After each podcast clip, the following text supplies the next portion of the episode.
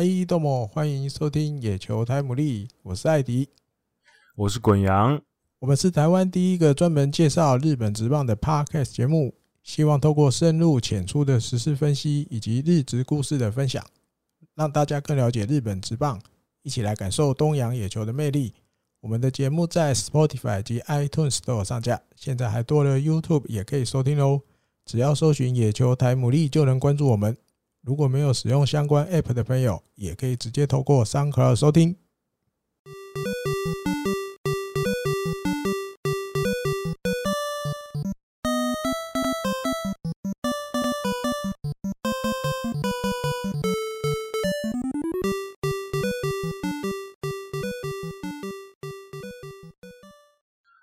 欢迎大家来到第七十七集的野球台姆利。那我们一开始呢，要先稍微讲一下，因为呢，嗯，呃，我们现在因为疫情的关系，所以我跟艾迪哥是远距离录音。那上个礼拜，因为是用我们新买的设备，因为我们新买的设备放在艾迪哥家，然后它是可以呃串算是手机的声音进去，所以上礼拜我们是用那样子的方式录的，所以后来好像听起来确实是我的声音跟艾迪哥的声音落差很大。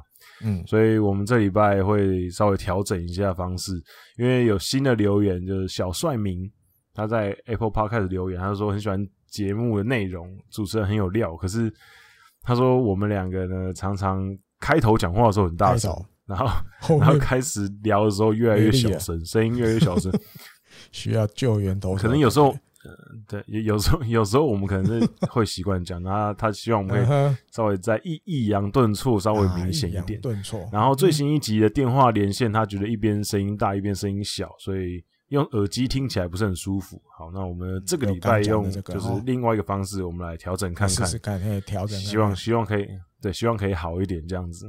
嗯哼，对吧？前面还有，前面还有最新的是小帅敏嘛，对不对？那个开还有开呀，开也有新的，开也有新的，而且开这是全部都新的，全部都新的，对对对对，我发现。全部都新的。好，艾迪跟你念一下，他说 OK 的啦，没事没事，就算新的再新的话，就带太刁难你们了。哦，就是指那个嘛，就是我们最欣赏、最喜欢的那个头打。对，他说大谷翔平真的很猛啊，梗图调侃的话一大堆，哦是啊，一大堆哦。我不是叫那个笑死的这样，还有很多，还有别的，对不对？哦，对啊。然后大谷真的是劳工界的死对头，你一份薪水打三份工。好，现在多一个外野了哈，头打没有那个大谷翔平就是那个劳工之耻啊，劳工之耻，对不对？做做这么多工作，然后薪水这么少啊哈，还有要跟我们的陈伟英学习学习啊，劳工界的楷模不是说假的，真的不是盖的。然后他说之后他自己可能两三集才会看到他一次留言了，毕竟现在因为不用通勤上课，少了很多时间可以听哦。在家可以听啊，在家还是可以听啊。所以这通勤睡前可以听啊，嗯嗯，通勤还是占最重要的，对不对哦？少了很多时间可以听。这这这就跟我上上次节录节目的时候讲到，其实这这两周有看得出来，确实。收听有稍微下滑一点，我觉得，我觉得应该就是跟大家说真的，又不能又不用通勤，而且也现在也不能去健身房了。啊，所以也没有没有没有运动的时间，对对对对对，哦，对啊对啊，这也是原因，所以我觉得真真的有真的有一些差别，对。吧？他说我这一集是听先听留言，再回去听节目，这样，然后再来，嗯，看好了世界，我只示范一次，这个我是指新演员。如何抢走一大堆人的老婆？挂号新垣结衣。上周看到滚阳说横滨队节目要停播，是因为这个原因，觉得笑爆了。那天就是，反正网络上就是哀鸿遍野嘛，对。你说真的，真的因为新垣结衣结婚，我们两个应该都还好了，因为我们也没有真的，我们俩还好，对，没有没有到这么迷，没有迷新垣结衣到什么程度。那就是一个一个开玩笑而已，不是没有那么蠢，我们不是纯粉哦，没有不是啊，我觉得应该应该其实大家都是开玩笑啦，啊，因为因为就是大家大家都会好好笑的说，就是有趣的说啊，新垣结衣是我老婆啊什么的，嗯，可我觉得其实大家都是开玩笑，当然看到他有好的归宿，当然是祝福他，当然还是祝福他，就是很突然的，我觉得是很突然。对，可是好像也好像也不算是，也不算是，就是那种呃突然很让人惊讶的事情，因为之前其实就传很久，他们两个好像是有一些，就是比较不是朋友的关系，就是友达以上的关系，后来一直没有证实。哦、前几天那个谁新演员不是那个什么新闻出来之后，第一次上收音机广播电台的，对。对他他自己，我记得是应该是那个吧，他自己讲，他说这一次就是最后会修成正果，是拍这个特别片的时候，哦，才开始真的突然极接近这样。OK，所以前面其实就是可能有一点点对方对方有一点好感，maybe，可是但是没也没有也没有人有有下一步的动作。对对对对对对对，他我记得有报道是这样讲。OK，好吧，这这不是我们的重点。祝福新祝福 祝福，也也算是看着新垣结衣长大。对，因为从那个，因为我那时候大，我那时候大学的时候就很喜欢他，他那个时候就才十七八岁而已。那什么东大特训班，对，那个时候就有了吧？对，东大特训班那个时候，龙樱第一季的第一集，我现在在播第二季。对，他那个时候最开始的时候，那时候认识他的时候，他还会。那时候很菜嘛，嗯嗯，他那时候还会拍一些写真啊什么的，后来红了就不肉肉了，嗯嗯嗯，就后来红的时候就衣衣服穿很多，对吧？对，好，还有一个还有一个五月二十号的，也是在 Apple 那个 Podcast 里面的，这是燕九郎，是八骷髅，真的假的？呃，燕九郎为什么都可以看到一些我没看到？我从那个我有一天突然发现，我现在要从那个叫什么 Chair Table。那边看。哦，你说那个对，那边有可以看到不同的，是不是？那边看就是 Apple Park 那边没出现的，在这边都出现了。啊，他那个好像是好像是所有的平台都会串在一起，真的吗？就是他可能他可能是因为因为因为我现在看的这个应该是台湾的 Apple 的留言，有些他可能是用日本的账号或者什么的，他就不会出现在上面。对对对，后面写 Japan 台湾，对对对，啊对对对对，你讲这样对，对对。对。啊，这个这个应该是这样。燕九郎这个是 Japan 的 Japan 的。OK，好的，谢谢戴姆利解除我跑步的孤独感。两位主持人好，小弟目前人在日本那个打工度假，不知不觉也听到七十五集啦。很喜欢主持人所制作的内容，也让我了解到更多日职趣闻。身为一个重度的球迷，希望能在这一年收集完日职的各个主要球场。只是疫情还是有点牙败，对对，有点牙，有点牙败，对，好危险。期盼疫情快快结束，让全球恢复平静的生活。呃，本身也是念传媒的科系，偶然发现滚阳大是我大几届的高中学长，亲切感大提升。嗯。高中高中大一届，所以也是基中的。哦，基隆高中基中的学弟。学弟，哎，哦，不错不错，那应该应该不止大几届哦，因为你说你现在在日本度假打工，等于你应该是不到三十岁。哦，正常来说是不是？对，因为因为三十岁最后一年啊，还有年龄限制的，对，有有有有有，对，日本度假打工三十岁以前，对对对。对，所以你现在，所以你至少比我小五岁，所以。就是属于那种在学校里面没有碰到的届数哦，没有，就是 double 大啊，对对对对，嗯，好，OK，好，感谢大家的 feedback，还有没有？没有了，我们就应该暂时就这样子，OK，好，今天后面后面还有一个那个听众信箱的问题，不过我们摆在后面回答。啊，有问我那个，嗯嗯嗯嗯，信箱，对对有，对有问问题，留言，好，对，好，那我们来今天的第一个主题，今天的第一个主题，我们就要讲，就是这应该是这几天。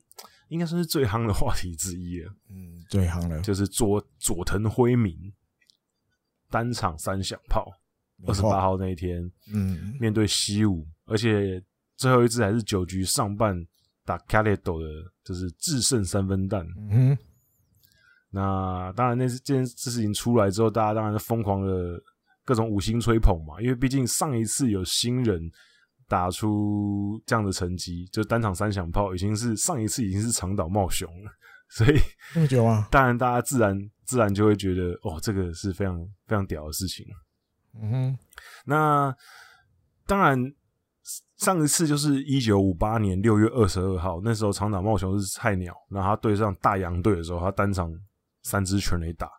那、嗯、再上一次呢，第一次，因为目前佐藤惠明是第三个嘛，第三个达成这个成就的人。嗯，那第一次的时候是一九五零年哦，更久。东极、嗯、对东极的保井浩一，嗯嗯，那所以你看这样一看，你已经六十三年前了，这已经感觉起来好像就是新人三分弹，呃，对，三三单场三支全垒打，嗯，听起来好像不是一个这么。难的事情，可是也六十三年没有人做到了。嗯，所以其实上是很难的，很难。看起来，现在这样看的对资料之后，觉得很难。对对对，没错。那目前佐藤惠明在这三这三支全垒打之后呢，他目前是累积了十三发全垒打。嗯哼，那十三发全垒打在目前日职的新人历史上面，嗯，已经可以并列到第三十名了。嗯哼，就新人的新人新人年。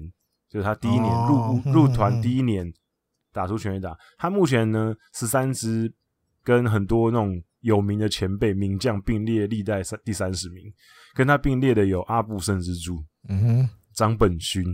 哦，张都是新人年，叫新人年也只有这样，新人年。对是这样，对，因为那以现在就是现在媒体计算嘛，我们上次也有提到，嗯，媒体目前帮他计算大概。他如果今年球季以他现在的产量，他大概会有四十发。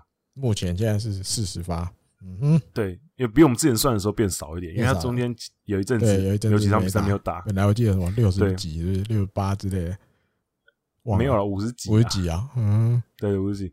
那可是呢，现在算起来是四十发。那如果真的这样子算下来的话，他有可能可以打破清源河伯嗯当年的三十一发纪录。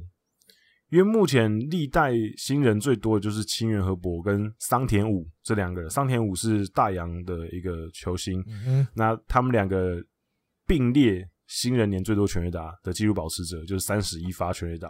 哦哦哦，那目前看起来很有机会，那我们就就先先不要舒服他了，先不要舒服他，我们讲一些稍微稍微低一点点，感觉更有机会达成的，嗯嗯，比如说。阪神队历史上新人单季最多全垒打的，艾迪跟，你想不想随随意的猜一下？阪神队历史上新人单季最多全垒打，单季最多全垒打，那是新闻是不是有出来过？什么东西？新闻有出了有写过吧？他是不是破了这个人？该有，他破了，还没，还没破，还没破，哦，还没破。新人对三发全垒打，呃，你说一场比赛三发？不是不是不是单季最多，哦，新人单季最多，对，挂布是一个也是一个名将，阪神队的名将，你应该挂布雅兹应该会知道，应该会认。挂布雅兹，不是挂布雅兹，挂布雅兹不是，但是也是名将，名将他名名号跟挂布雅兹基本上差不多了，也不会也不会差太远的啦，也不会差太远。田园信一不是，没错，田园信一。啊，差不多了，田园信一二十二发全垒打。哦，二十二最多，嗯，二十二最多，就是，所以呢，目前看起来只差八只，呃，九只可以追平前辈，对，所以有机会可以达成，好像没有，那我们就，对对，我们先就先不舒服，好不好？先不舒服，不要，要不然到时候又有人又有人说我们在舒服他。那可是其实顺带一提，就是我新的木秀物其实也有机会挑战这些记录，因为木秀物现在九发，啊哈，九。对，所以其实好像也有机会可以挑战看看，虽然说相对来讲，看第二第二顺位达成这种感觉，明显明显的没有像季初这么多全垒打，季初真的打好多，嗯，就是两个会不会说，比如两个最后都破，啊，只是因为佐藤惠明打更多次这样，对啊，就有点像是那个马怪尔跟 Sammy Sosa 竞争全垒打那年，两个都两个都破了纪录，可是。因为马贵尔更多啊，所以 SOSA 那个破纪录就又被破了。两个都两个都破了以前的记录，可是没办法在同一年，所以 SOSA 那个就等于没破。等于有来还是有破？啊，有破，可是就是因为有人又比他更高了，所以对对对，他就还是第二名。对，讲完这讲完这些记录呢，我我觉得等下等下也请艾迪哥可以稍微讲一下，觉得对于佐藤辉明目前。打击状况的一些看法，我先稍微讲一下，就是那一天，嗯，单场三支全垒打的状况啦。嗯，因为以目前为止，呃，大家都知道佐藤辉明是一个三振比较多的选手。嗯哼，那他目前来讲呢，虽然说他的呃推打、拉打跟打中间的分布其实算是非常平均的，基本上都是三十几、三十几、三十几。嗯哼，基本上基本上都这样，所以很平均。他没有一个特别喜好要打的位置，不过还是可以看得出来他。拉打可能还是稍微偏多一些，因为他呃把球击向反方向的时候的打击率是其实是偏低的，就是他反方向打出去的球，当然也有一些全垒打，也有一些安打，可是呃相对来讲 power 没有像他用拉的时候这么强。那、嗯、那一天对西武的比赛，第一支全垒打是一个外角球，在大腿部附近，大腿。附近的高度，然后没有掉下去的指叉球被他打出全垒打。那有了第二个打击还是有掉，只是被他跟到。对的，就是比较高一点呐，不是那种低的指叉球，没有挖地瓜而已啊。对对对，就是稍微没有这么低的，而且是外角的。因为佐藤辉明其实对外角球的攻击其实是比较强的。他呃九宫格来，我们以九宫格来讲好了，呃。二三五六，然后八九这六格，它其实整体的打击率都有在三成以上。嗯哼，所以基本上这个位置就是他的那个 hard zone。嗯哼哼。那其实我就搞不懂，说为什么大家还是会去挑战他这个 hard zone？当然，可能不是说，呃，这个投手就这个打者这样子，我们就一定要按照他的弱点去攻击啊。当然，每个投手可能有自己的。自己的攻击策略，不过我觉得从他这场比赛可以看出，呃，太平洋联盟球队可能也还，毕竟可能没那么熟悉啊。当然可能会看一些报告或资料，可是也毕竟是第一次对到，所以也不太清楚他的状况。那第二个打击其实就是用内角低的滑球把他三振掉。嗯、那他整个内角球就是呃一四一四七吧，一四七这三个的打击率其实两成出头而已。两成零几而已，对，所以基本上现在中央联盟的球队对上他，基本上都会投内角，攻击他的内角。那第三个打席全垒打就是完全基本上是太红中偏高的诉求被他逮到。那我看到网络上讨论最多的第二发，第二发有红中，第二发不是内角比较低一点？没有，因为我是看那个他打下去之后，就是球就往。那个、那个、那个中左外野那个感觉，中左外野偏中间一点点的那个角度出去，不是吗？对对，没有，因为我是看那个就是速报的那个九宫格，他他的球的位置是在稍微稍微没有没有到很高啊，稍微偏高内侧偏高的地方，大概是在内侧四四的那边，第二四的那边啊，第二发没有高啊，第二发算低的，我觉得算低的吧。哦，真的哦。那就是那个 九宫格的问题。啊，画错了啊，四哦，四是中间一点点啊，好吧，对对对，因为可能那个啦，视觉可能有一点问题，因为视觉可能会有差了，对。那我们以我以那个我看到的数据为准的，对。那后面其实第三发全垒打蛮多人讨论的，就是嗯 Gallardo 用他的那个他那个 split，他那个应该是快速直杀球，嗯，应该是快速直杀球，嗯。其实一开始的效果蛮好的，嗯，所以很多人都觉得，啊，是不是应该继续攻击内角，然后用他那个快速直杀球去跟佐藤做一些攻击这样子，嗯嗯。但可是他最后呢，他就选择用一个算是直球，外角高的直球去攻击，然后就直接被带出去，就觉得比较可惜一点呢。第三个哦，因为你刚刚讲到就是。你说有没有媒体还是什么呀？说对，第三个的配球啦，他们觉得那个配球好像有可以在考有一个考量的空间这样子。我忘了他是第一球就被他靠出去了吗？没有没有，第四球。第四球被他靠出去。嗯，对，前面三球都是快速直插球。哦，然后最后被靠出去是直球。嗯嗯，因为我只有看新闻，我没有看他前面几球，但是因为整个新闻，因为他是。报整场比赛嘛，对，然后这一场比赛又被特别拿出来，所以又讲比较长。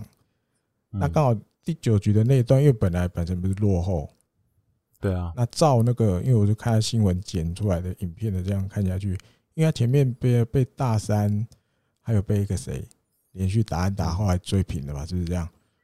对，那两个球我印象里都是你刚刚讲那个像快速直杀球的东西，就是要往下掉，但是都被他们跟到，所以我觉得也有可能，比如导致他后面。遇到佐藤辉明的时候，哎，前面继续用，可是没有没有效果出来，想要来，嗯，对，就想要来，你你，我觉得那不见得叫拼啦，就是来稍微，呃，换一个换一个球，哦，那因为你看那个捕手手套本来其实也是要塞内角，嗯，只是失控了，就呜呜一路有往，有一点点外角又高高的这样去，那佐藤辉明进心里。应该也是会会想，因为前面几球都连续又来变化球，可他心里就觉得 OK，那我直球是不是几率要来的几率变高了？他又没有照着捕手的手套进去内角，跑来外角偏高，他就顺势砰，那球一打出去就就万岁了，而且两只手就举起来了。对啊，那我是觉得基本上，因为他的从球技不用讲，甚至讲热身赛以来。对，开始在大家面前出赛以来，并不给，并不给，你怎么看他就是炮手，所以你说他三振多，我觉得完全没有什么影响。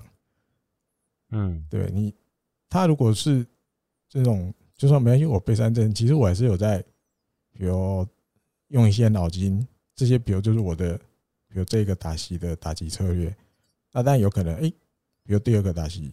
啊，可能他跟他想的就不一样，所以被三振，或第四个打席被三振，那但是他都可以从这这些经验里面慢慢学习一些东西，或是累积一些，哼，看投手投捕之间会怎么对付他的一些累积这些东西经验呢？简简简单讲，我觉得都是经验。他其实已经算是进步很快的了，因为你看上次也有提到他的。前面前面两个月的三振其实很多，这个月其实已经明显减少了。嗯嗯嗯嗯，对，所以我觉得整体来讲，当然他当然不是完美的，嗯，不是一个好像真的要碾压全全场的感觉啊。那当然有很多进步空间，只是他确实是展现出算是蛮超龄的一面的，而且已经很清楚告诉大家，你看他打球就是要看他打全垒打，对啊。对你，三发轰出去，全场都嗨了。对，而且他，欸，大家不知道有没有注意到，就是他打完全垒打之后呢，他回到休息室，他会对着那个摄影机比一个 Z 的姿势。嗯嗯嗯。因为因为他呢，他也是那个桃 Z 的粉丝。对，那个桃色幸运那嗯，对，那大家也知道，就是田中将太也是他们的粉丝。嗯，很多。那田中将太甚至后来出场曲还是桃 Z 特别帮他。做的。对 对对。对，那有一个很有趣的是，因为其实很多球界的职棒选手都是桃 Z 的粉丝，嗯，然后有一个小故事，就是现在软银队的石川聪太，嗯哼，他那时候已经是职棒选手了，哈，然后有有一次呢，二零一九年的时候，嗯，二零一九年的时候，他去看那个桃 Z 的 Life 的 Christmas 的一个活动，嗯，然后就有碰到佐藤。哎，遇到，然后佐藤就 佐藤就有看到他，嗯、他当然不认识佐藤啊，他那他当然不认识佐藤，可是佐藤就知道他是职棒选手，嗯，就主动过去跟他打招呼说：“我是现在在进击大学打球的佐藤。”嗯，然后还跟他一起拍了一张照，然后就现在也进职业了。我觉得这个 他们感觉应该有机会成为好朋友吧，都很多有共同的兴趣，就就也不少哦。而且他喜欢的那个嗯。桃 Z 的成员是高层 Lenny，嗯，就是比较听说啦，因为我我不是桃 Z 的粉丝，可是听说是就是现在有表态，嗯，喜欢桃 Z 的这些 Pro 野球选手里面，哦第一个第一个就是主推这个成员的人。哦，其他人都是喜欢其他的哦，人气最高意思对。不对？对对对对，没有这个人气比较低啦。我这个人气比低，高层这个人气比较低。比较低，对，他是是第一个职棒选手，第一个推他的，推其他都推别人，哦，其他都推别人，对，哎哎，那单调，那今对，那今天对，嗯，我觉得这个是一个聪明的，就是聪明的举动，这特别被特别容易被注意到，你看今天就是那个高层呢，他就在节目上面就特别帮佐藤辉明加油，哎，就是因为他今天没有今天没有打没有没有打好，就说希望他可以。好好的加油，所以我们可以期待一下，说不定明天佐藤看会不会是奋起，那个注入 注入一股力量，知道吗？对对，大家之后可以注意看一下他打完，他甚至不是打完，他甚至赛后 interview 的时候，他也比那个 Z 的 pose 给记者照的时候也有比，特别有 比，所以嗯，真的是一个真的是一个很很粉很粉丝的人，始终的哦。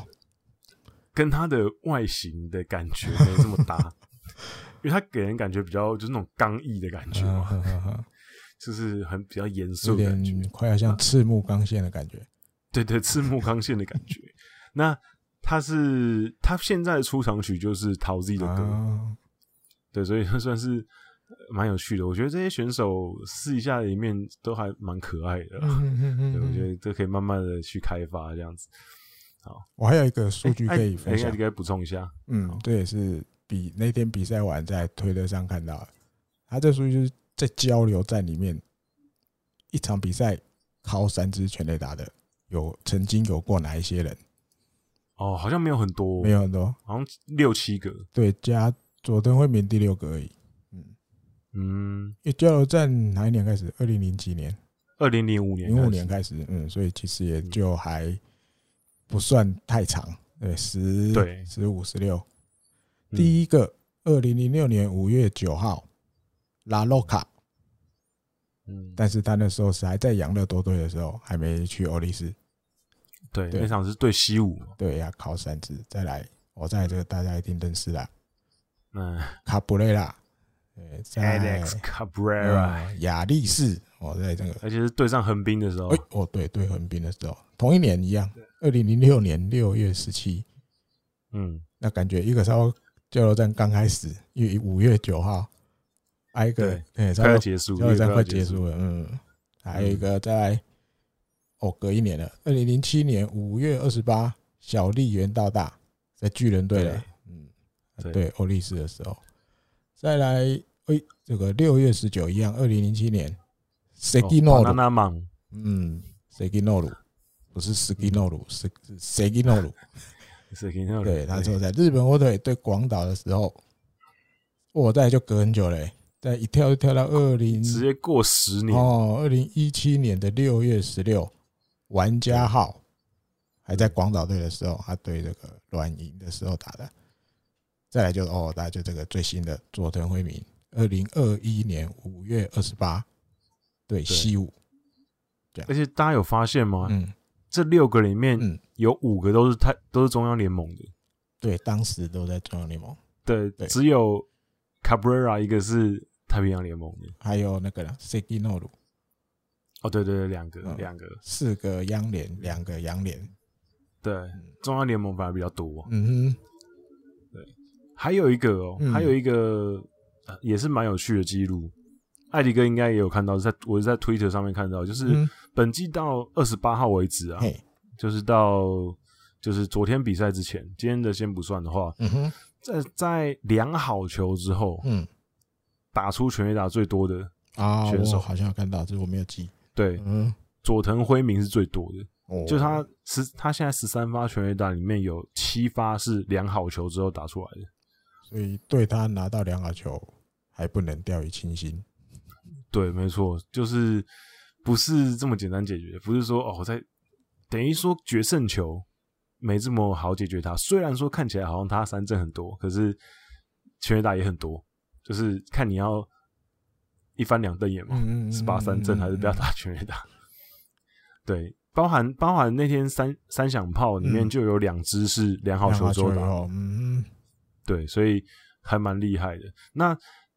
刚有提到量好球之后的全垒打吗？那目前十二球团里面，量好球之后打出全垒打最多的就是阪神队哦。阪神队量好球之后的全垒打有二十支。哦，因为本来全垒打就打得多了。对，那欧力士有十七支。嗯哼。然后养乐多十三支。嗯哼。最少的是广岛跟中日，广岛跟中日在量好球之后，全垒打只有五支。哦。对，你看佐藤辉明一个人就已经七支了。就量好球之后的全垒打，别人一整队。对。对啊，本来就那边厉害，哎，那边本来就比较量产嘛，中日就比较少嘛。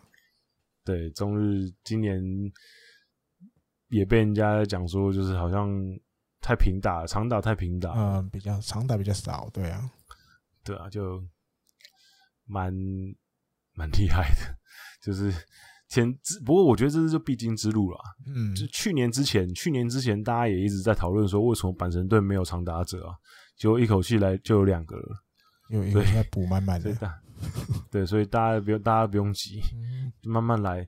阪神这个例子，那么佐藤辉明这个例子，跟去年的大山优辅崛起这个例子，就告诉大家，就是绝不放弃，直到梦想到手。哦，好不好？就是不要放弃希望，不要放弃希望，因为你看，说真的，阪神迷等了多久？合资大炮这种东西，嗯。你看，从比较比较久之前的，比如说兵中志啊，你就你看挂布雅兹一九八八年退休之后，嗯，他们就一直在等一个新的合资大炮。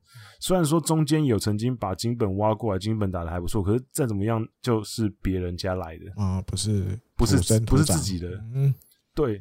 那土生土长的，大家期待过很多嘛，兵中志啊。嗯，樱井广大啊，哦，甚至我们的林威助啊，哦，也被期待过。曾经，那甚至最近几年的，比如说阳川上将啊，中谷将大啊，嗯，都被期待过，可是都没有打出大家期待的成绩，成功。那直到直到去年的大山二十八发，给让看到这些希望。然后今年的佐藤，对，所以我觉得大家永远不要放弃希望。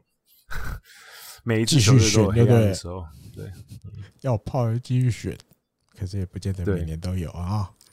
对，不一定每年都有啊，也是要看自己养成啊。像佐藤这种已经养好的，就是即战力的，确实是比较少，所以还是要好好的充实自己的养成系统是最好的啦。中那个该中的就好，其他不中没不用没差的。对对，当然没有了，抽的时候大家不知道会变，以后会变怎样，对吧？谁知道嘞？对啊。好，那我们下一个呢，也是要讲哦，也是新人啊，继续连续两个礼拜都有讨论到他，就是佐佐木朗希。嗯，对，那佐佐木朗希呢，我觉得第二场比赛明显的看得出来，他在一军确实是还是有很大很大的成长空间呐。就套一句，那天比赛完之后，上元浩志有写一个专栏，嗯，那上元浩志在专栏里面就写说，一军不是养成选手的地方，嗯哼。因为虽然佐佐木朗希拿下了甲子园的直棒首胜嘛，嗯，这是一个很好的话题。不过确实内容是不理想的。那五局失掉四分，而且被打了七支安打，三个保送，而且主要还是上次节目上有提到，他的配球还是稍微以先发投手来讲，真的是比较单调。他九十四球里面有六六十一颗直球。嗯哼，然后二十三颗直叉球，十颗滑球，就只有这三种球种而已。嗯哼，对，而且我觉得他整体来讲，他跟捕手的搭配感觉好像也没有这么进入状况。因为那场比赛我看了一下，蛮长他会出现那种投到捕手手套位置完全相反的地方，就控球可能也没这么稳定啊。那当然还是有一些亮点，比如说他攻击打者内角。的胆量还是蛮足的，而且如果他压进去的话，其实解决打者的机会还蛮大的。嗯，对。那艾迪哥那场比赛，你有看 highlight 吗？还是你有看比赛？就是看新闻一样。OK，要要我看比赛机会不高啊，因为我一定大部分都要看日本火腿。有机会就是看火腿。啊，看完了，你要我连续我，比如假设就算一个五场，一个晚场，我家也不太可能，不太会看。对啊，因为那个那个整天都包在那边，被我电视被我包台，也，也不好了，对，也不好。对啊，所以大概只能选日本火腿的看，其他的就看晚上的新闻了。嗯，那那你觉得佐佐木目前的表现就跟之前我想的差不多啊？因为现在出来绝对不是要为了好，我就是已经开始要让他去战场跟人家输赢，绝对不是啊。那上元讲的那句话当然也是有道理，只是我觉得罗德本来就是这样啊，他也没有要真的把我每次至少这两次嘛，对不对？第一次开箱啊，这一次在甲子园拿胜投，我也不是。真的就是把他要推上战场一次，我觉得只是让他，你看过去一年都没有出来，我们今年的这个计划里面，哎，就开始让你上去投，上去投。那比如说球种单调或什么，我觉得说不定那都是一开始就是刻意的。对对，就就你现在上去投，你就是把比我们去年累积起来的东西，你去用你的方法表现出来。那但一定不可能百分之百。对不对？比如控球变得多准，哇，变成什么精密机器什么的，就绝对不可能的事情。因为就像 上一集讲的啊，他也才十九岁。对，那你说球速，球速他大概他也都没有，绝对没有百分百的力气在吹嘛，对不对？可能用一百五十几，对，他就大概抓在一百五十出头。但我也不知道讲他的几分力哦，可能六分力、七分力，说不定。我觉得这可能也都是就。一开始就讲好了，你就也不用全力去吹，你就是这样子的感觉去投。那你能投多长，我们就在场边边看。但一开始因为可能会设定一个目标，可是视状况，就是他开箱的时候，原本也没有要设定到一百多句，可是一投就投，感觉还可以继续再试试看。OK，那就临时可能会多让他投一点点。嗯，对，就是大概我觉得都已经有一个计划在了，我觉得是这样。因为后来，嗯。好，滚下先好了。艾迪跟艾迪跟你先讲。因为后来我觉得我看到一一篇比较怎么讲，让我比较嗯认真看的认同的，认同，不想认同，因为这个人讲话，我觉得就比较，我觉得比较可以听的，不讲可以听，一定要听他的，就是基金经理人啊。媒体就问了基金人，基金人怎么讲？我觉得就应该很重要啦。他到底怎么讲？嗯，对不对？嗯，那因为这去年到今年，其实。就像我们上一集讲的，基基那个佐佐布朗西其实就是等于完全交做交在基金经理人的手上，他们两个人对一个教练一个选手，我们为了以后我们要怎么样开始？对，那他看了甲子园这个第二次先发，他第一句话就是投的非常好。嗯，那当然还有很多细节的东西可以讲。哦，那当然指的就是可能以后还要再进步什么，还要再加强什么，这当然还有好多好多，但是。这个小朋友本来就是一个未来性十足的，接下来才是他未来的就是的路。他不是嗯开箱，然后甲子园拿一胜，哇就什么以后都不用做了，就是这样了。没有，他以后还要做的东西有非常多。那他自己也是一个很聪明的小朋友，他自己一定也很清楚，接下来这个还有很长很长的路才是他要更要做的关键。对对对对对，那他。后面还有写，比如说，因为有一些媒体或者是一些舆论就会说，是不是过保护？哦，因为毕竟去年都没有出来嘛，你们这个育成的方法是不是太保护他？然后都都去年都没投什么什么的。那当然，基本说这些东西，但一定都是比如跟监督、井口之人啊，还有佐佐木本人，大家相谈过后，开会讨论过后，去拟定出来的一个计划。嗯，那。这个计划我们拟定好了，我们就是一定照着这样子走嘛，没有什么大状况，没有什么，我们怎么可能突然又要变？对，我们就现在目前都是正在一直就照着我们当初讲好的东西一直在走。那他最后就讲到，接下来佐佐木他的身体会越来越强壮，因为现在还一定会还瘦瘦的嘛，还像学生那种刚刚毕业的感觉，他身体当然会越来越强壮。自然直球的品质就会慢慢慢慢改变。对，那感他的基金经理人自己感觉，这个投手就是一个让人有那种无限期待的投手。嗯，对。那他说，甚至速度的话，他觉得这样子就够了。大概你就每每一场比赛都投一百五十出头，你大概这样子的感觉去投球就好了。速度你也不用去刻意，我要吹到多快，吹到多快，不用。因为你随着你的身体越来越强壮，你的直球的品质会越来越好。嗯哦，就算你只是维持一百五十几的速度，你也会越来越有威力。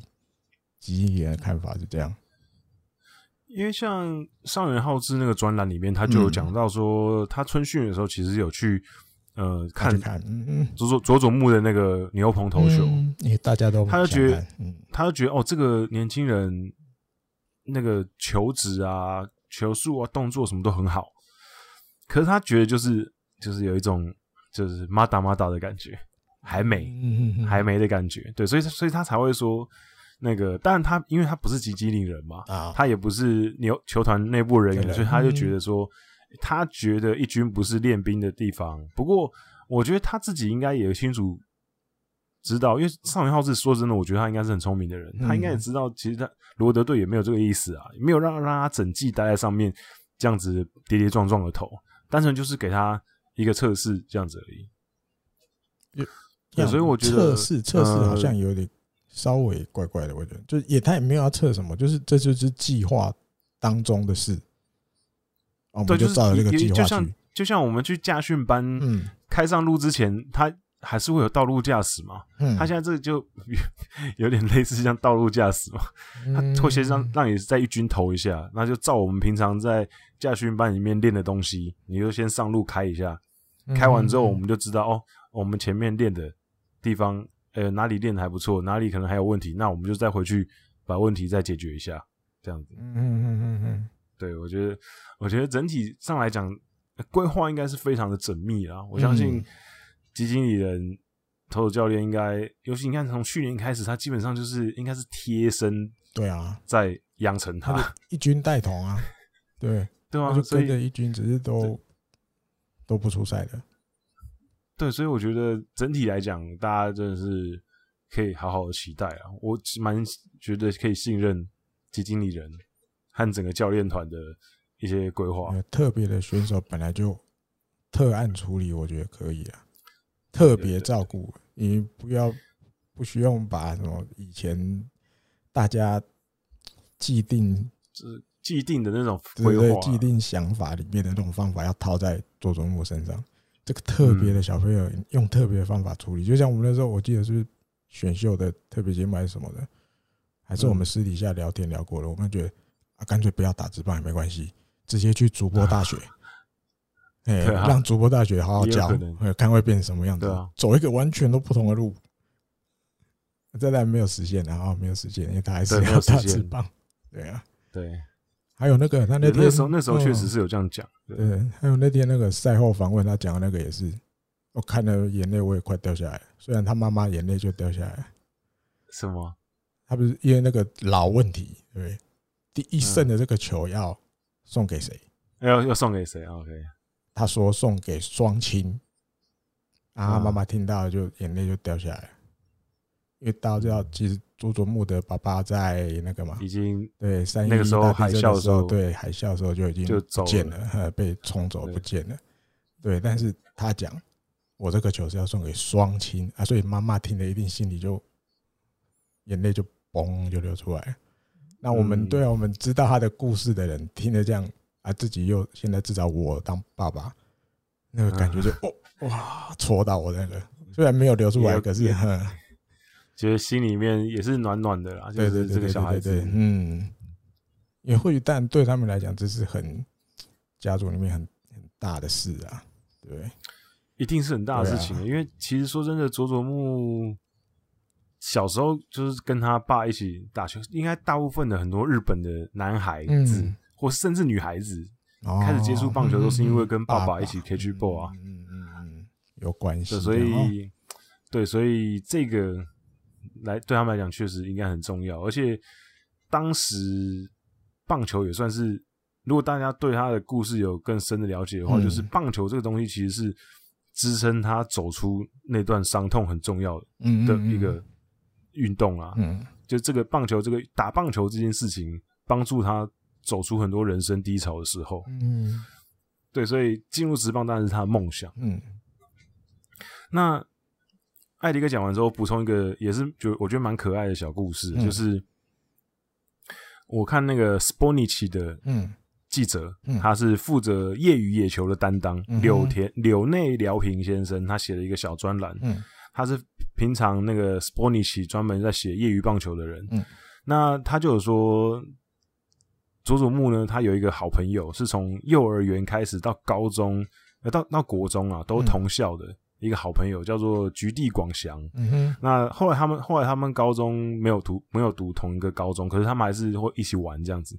那他们这两个好朋友呢，从小到大最喜欢一起做的事情就是一起玩实况野球。哎，嗯哼。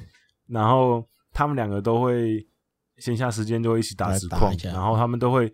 他们很喜欢用自创的角色对战这样子，然后就是他们会在游戏里面自己创一个以自己为模型的角色。嗯、相信大家如果玩实况野球也会嘛，就是创角色，嗯、然后就是取一个名字啊，比如说把自己的名字取上去啊，然后开始练。你觉得你觉得你想要成为怎样的选手啊？然后开始练啊，这样子。嗯、那他说每一次对战的时候，就是菊地菊地他这个好朋友就说，每次对战的时候呢。只要是轮到佐佐木选场地的时候，他一定会选甲子园。哦，对，他一定要选在甲子园比赛。然后在游戏里面呢，佐佐木的角色是一个投手，然后最快球速一百五十五公里。嗯哼，那他就在这个虚拟的甲子园球场上面，跟自己的好朋友有过很多名胜负这样子。那可是现实生活当中。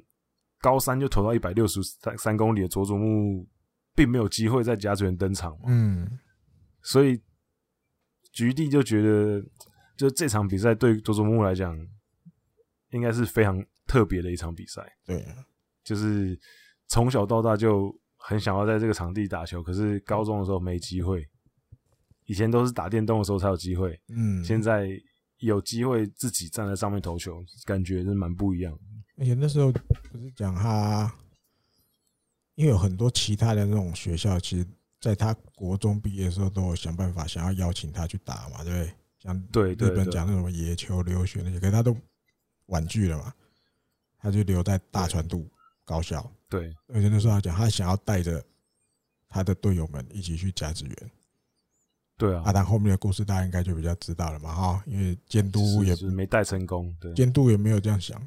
对，就要保护他。嗯，我没有要说啊，我有你这种投手的，反正好吧，你就拼一下，至少我们去一次甲子园，监督也没有，所以大家那时候也是很惊讶嘛。哇，监督没有为了说，对，对你有这种 SSR 等级的选手，因为因为说真的，如果他那一次决赛上来的话，说明就真的，说不定真的有机会。对啊，真的有机会，就差那一步啦。哎呀，这也是。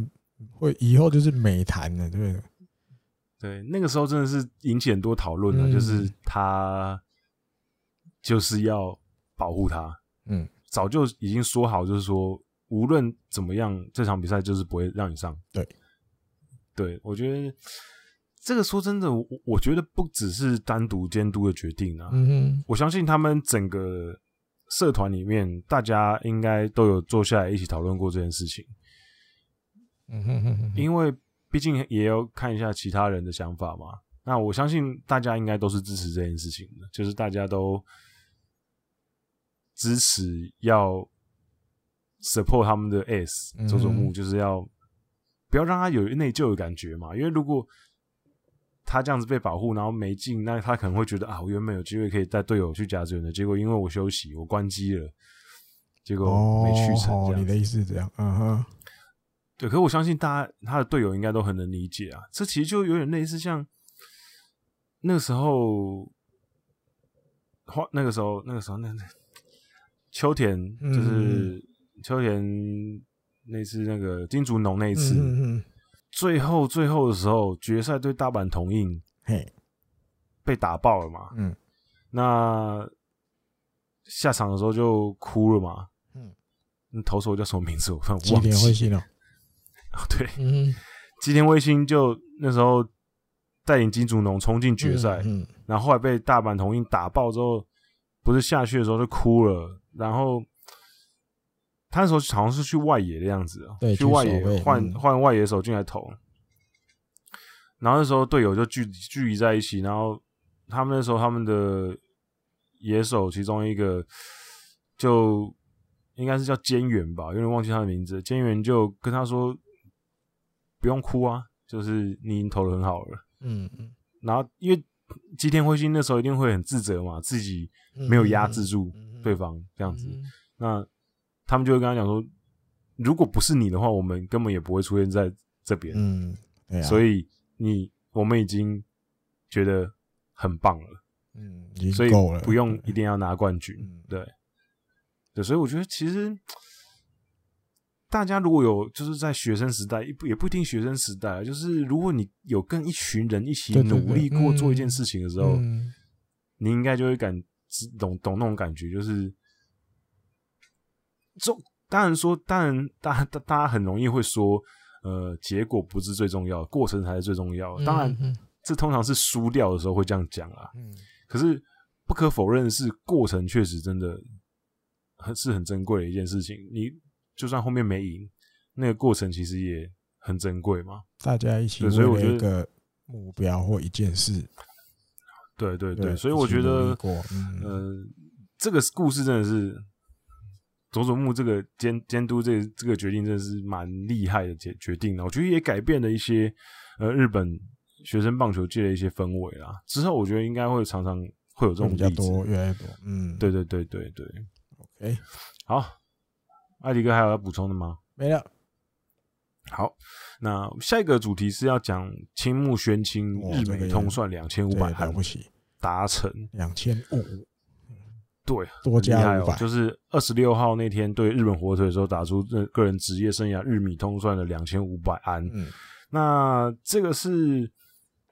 就是日米通算，日米通算的意思就是呢，他第一支安打是在日本职棒打的。嗯，那他呢是第四位达成这个记录的选手。后面有去大联盟啊，对对，后面有就是第一支是大联盟打出来的，然后后来在日本达成两千五百安的，也有这种例子。嗯嗯嗯。那或者是他根本就在美国，在美国职棒就已经达成两百五两千五百安的哦。然后还来日本打球的也有这样子，嗯、那他是继铃木一朗跟松井秀喜、松井架头央之后第四个达成这个成就的日本人选手了。嗯哼，那刚前面有提到有第一支安打是在美国打的嘛？那我先讲一个，有一个是他生涯第一支安打，嗯，是在日本打的。哦吼，可是他后来回去美国打很多，不过他没有两千五百安。哦吼，他。他有两千安，嗯哼，应该大家对他蛮了解的，就是那个 Alfonso Soriano，嗯哼哼，他那时候因为他出生在广岛的多米尼加棒球学校嘛，嗯，然后一九九六年的时候，他就在广岛队打球，第一年是在二军，嗯，然后打得还不错，那第二年的时候就把他拉上来一军，打过一阵子，可是打得没有特别好，那后来这一年结束之后，因为薪水。瞧不拢的关系，所以他就任意隐退，嗯哼，就到大联盟打球。然后他在广岛一军留下两支安打的表现。那后面的故事大家都知道，他在美国职棒就通算两千零九十三支安打，加日本这两支是两千零九十五支，嗯哼，所以他这日他日米通算两千安打的，对，日米通算两千安的打者里面呢，日职时期安打最少的。是这两支而已，嗯嗯，因为几乎都嘛在美国打。对对对，那呃，如果是要讲说先打过大联盟之后才来日本的，通算两千五百万以上的话，应该是指洋将。道道奇队的传奇球星，哦，就是 Willie Davis，哦，他在职棒晚年的时候，最后两年的时候，他有到中日队跟西武队的前身皇冠队，嗯嗯，他有打过最后两年。然后他在整个累积下来，日米通算有两千七百九十八支安打。哦、然后还有一个，应该艾迪哥也蛮熟的人，嗯、就是 Julio Franco。哦，哼哼哼哼对，他在大联盟发迹的嘛。嗯、那他在九五年的时候有来罗德打过一年，嗯、然后又回去美国职棒。嗯、然后九八年又来一次，又打一年，也是罗德。然后呢，总共就是两年的日职经历。然后呢，他又后来在两千年的时候去 KBO 的三星狮打过一年啊，对对对，有，嗯，对，所以他日米韩通算三千零两三千零二十八支安打。哦，三零二。那当然他，他当然他在大联盟就已经打了两千五百八十六支啊。嗯，所以他在日职跟韩职加起来大概打了四百多支安打，这样子，三年打了四百多支安打，也是还蛮特别的这样。那青木这个 case，其实说真的，我觉得他应该还可以再打个几年。我觉得他有机会，也许啊，嗯，看有没有机会挑战三千安。三千安哦，因为我觉得他可能应该现在他现在三十九岁嘛，哦，我觉得他好像可以至少再打个三年。打到四十二岁，三千安太高标了吧？两千八百安，两千八，两千八还差两百多。对，看他要撑多久？两千八。对，因为可是对，确实，因为确实他他今年感觉起来有一点点，对啊，就是状况没这么好。两千八，我已经有点退化的感觉。先，现在才刚破两千五嘞。对啊。有两千六百五十就很厉害了，因为现在产量真的没有以前那么多了。对，而且好像慢慢的今年，如果照以前的产量，我一样讲的，应该问题好像不大，是可以。对对对对，可是可是看起来好像不太行。可是我觉得他厉害的是什么，你知道吗？滚阳有没有发现？就是那四个，那四个日本人，然后日美通算两千五百安。嗯，刚刚讲了吧？一七楼狼神、松井秀喜。松井稼头央，他们三个都是高中毕业的，对。啊，对，一七楼爱工大名店嘛，松井架头央是 PL 学员的嘛，对，松井秀喜是那个心灵嘛，对，但是这个青木宣金他是早稻田毕业之后才来的，所以你跟他他少打四年，哎，他少打四年，就是你也可以换个角度，他是第一个，就是不是。高中生就进来日本职棒，然后达成日美通算，他是大学生才进来的。嗯，真的真的是蛮厉害。没有，因为他他真的他生涯早期那几年真的是太太猛了，一直累积，一直累积这样。对，因为他是目前应该算是现役现役的选手，哎，不是现役哦，就是日职史上唯一一个两次达成单季两百安的。哦，对对对对，那时候哦。很嗨的那时候，二零二零零五年，他第一年就是算是站稳一军，嗯嗯嗯，他就打了两百零二支安打。啊，对，然后二零一零年两百零九支，所以真的很猛，很快啊！他前面几年真的是累积太快，他前三年就二零二一九二一九三，哦，就是差一点连续三年两百安，嗯嗯嗯，对，所以。他前面真的累积很快，然后后来当然年纪比较大之后，确实是其实也保持很强的战力。去你看去年打局都还有三成一七耶，啊对啊，嗯，去年都还很多，所以所以我觉得我们可以稍微再观察一下，他今年是已经下滑了呢，还是他只是还没调整好状态？说明他今年打完球季又又是一个三成多打击率，嗯，那应该。在球队里的角色，我觉得也不一样了。嗯，现在没有那么要倚重他的攻击，没有像以前那么那么重了。现在他就像一个嗯老大哥，对对对，然后在正中，然后有点那种稍微带个头，但不是全部都要让他冲。对，他就是对有年纪有经验，然后跟着大家一起的那种感觉。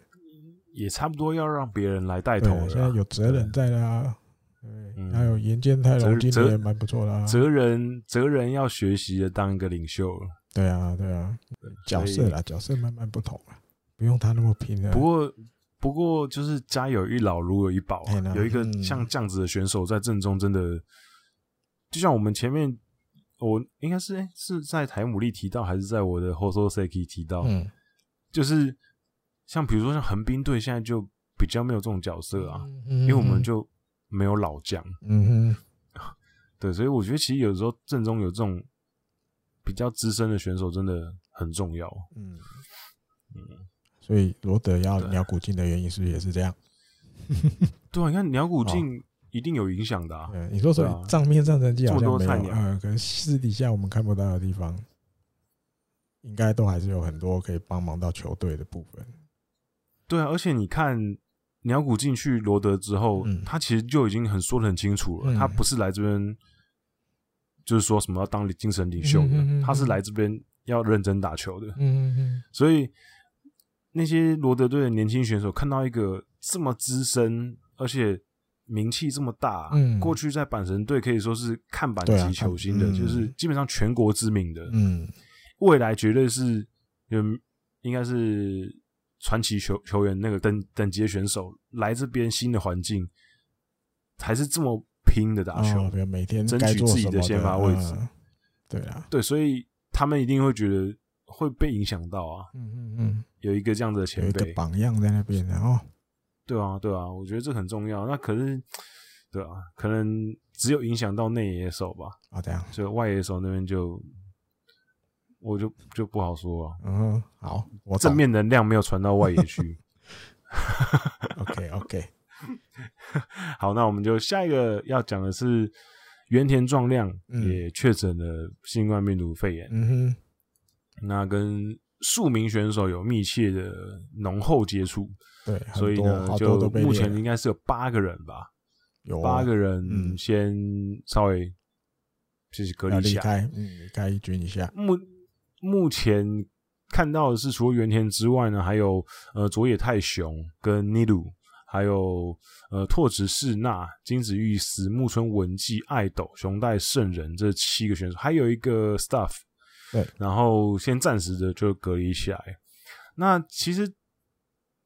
今年这样子疫情的关系啊，其实很多队，你看这已经是第三队遇到这种状况了。嗯，那看起来好像大家已经就驾轻就熟了，反正就要把你们挑挑挑挑出来，然后你们就用疫情特例把二军一些选手调上来，嗯，然后就比赛照打这样子。那原田这个 case 其实就是蛮有趣的一点是，其实很多人都关心，哎，那你老婆嘞？哦。他的老婆就是卫藤美彩，之前的乃木坂四十六的成员。然后后来呢，其实他们就有说啊，就是他没事，因为他是在广岛远征的时候呢感染的。嗯。那二十四号，二十四号之后，他们就没有就是碰到，还没有见到见到老公啦。嗯。就是二十四号之后还没有见到老公，所以呢。safe 应该还好，没有被列为那个，他就他就不是不是浓厚接触者，对对，哎，他有所以所以没有异状嘛，对对对，暂时 safe 这样子，嗯嗯，对，所以我觉得，可我觉得这还蛮好笑，就是那时候出来的时候，大家都在关心说，哎，那你老婆还好吗？就是大家比较关心他老婆，对不对？呃，毕竟卫藤美彩很正啊，那时候他们宣布在一起的时候，大家都。对，就各种是好家伙，各种好家伙，嗯、对吧？不过当然，因为原田壮亮是西武队的队长啊，嗯、所以队长脱离，感觉对队上还是会有大一些小小的影响啊。嗯、对，不过今天西武队也算是将士用命啊，一比零战胜了阪神虎。嗯哼，就我们录音的今天，今天整场比赛没有让阪神虎打下任何分数。然后今天我们虽然不会离不会聊到，我这边可以稍微提一下，就是今天呢，平良海马又没有失分，他现在已经以开幕连续二十六场没失分，已经追平了二零一二年冈岛秀树的记录了。所以他下一场就是会看他能撑多久，我们再来聊。对，有机会可以打破这个太平洋联盟记录，因为平良海马真的真的好强哦。好，虽然说原本就有预感他会这样子很强，可是。没有想到会这么强，不可能预感，不可能预想到强到都一分都不会丢啊，不可能吧？去没有前年的时候，其实就觉得啊，这个小伙子以后有机会是那种 closer 的料。对啊，可是我没我没有想到他会就是强成这样，不失分这样，嘿，强成这样有点夸张。嗯、对，回提一下，我想要讲，回提回提，ID 哥补充一下。嗯，或许不算补充，但是我觉得我想要替西武。抱怨一下，抱怨一下，因为刚好这个时候是交流站第一个对战组合要开始的时候，对不对？对。那大家知道之前就这么巧，之前是刚好广岛队里面有一些阳性的选手出来，对不对？最早是那个什么菊池良介啊，到后来我记得最后还有到九里亚莲也是阳性嘛。那那时候我记得九里亚莲确认是阳性之后，他们那时候还要讨论说啊，那到时候这个加油站要来了，这个比赛就是因为西武要来广岛这边，到底要不要打，还要再讨论。嗯，然后就一直就没有一个很，我觉得比较你要讲说比较明快的结论出来没有，所以我记得那时候连那个吴念婷，他好像是在他的 IG 对不对？他还有 po 一张他们做那个新干线嘛，是不是？然后要出发去广岛的照片嘛？对啊，那好，到了广岛那边，最后才决定前面两场不打，先不打。前面两场不打，对，前面两场先不打。啊，最后一场后来才决定好，那最后一场三连战的最后一场要打。嗯，那你看，因为目前我们这样看起来，或是日本资那个媒体资料写的，原田就是他从。二十四号那一天，从他自己家里离开，对，他跟着球队到广岛。